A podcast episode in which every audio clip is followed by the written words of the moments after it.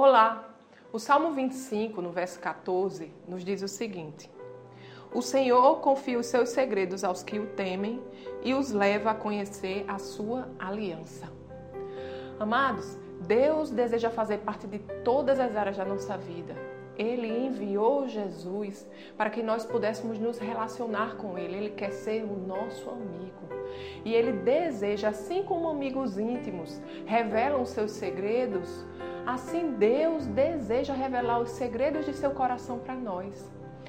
Todos nós fomos criados com um propósito da parte de Deus. A palavra de Deus nos diz que nada do que Deus criou foi sem propósito.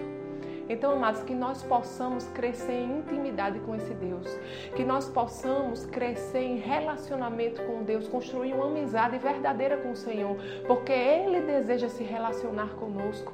Ele é o principal interessado para que nós cumpramos um propósito dele em nossa vida.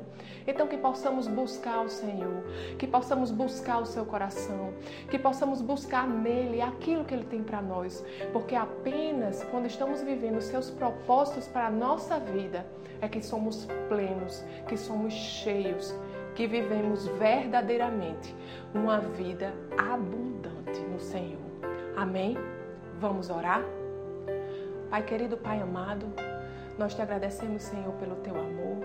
Nós te agradecemos, Senhor, porque fomos criados com um propósito. Obrigado, Pai, porque o que você tem para nós é uma vida, Senhor, cheia de propósitos.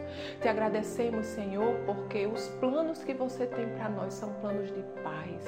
São planos, Senhor, para viver uma vida abundante em Ti.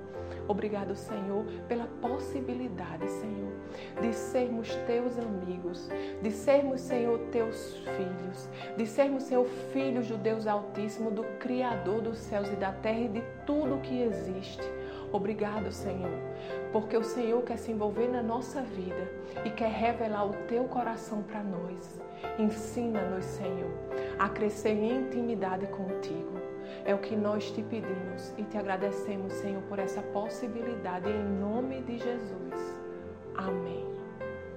Tenha um dia abençoado e até amanhã.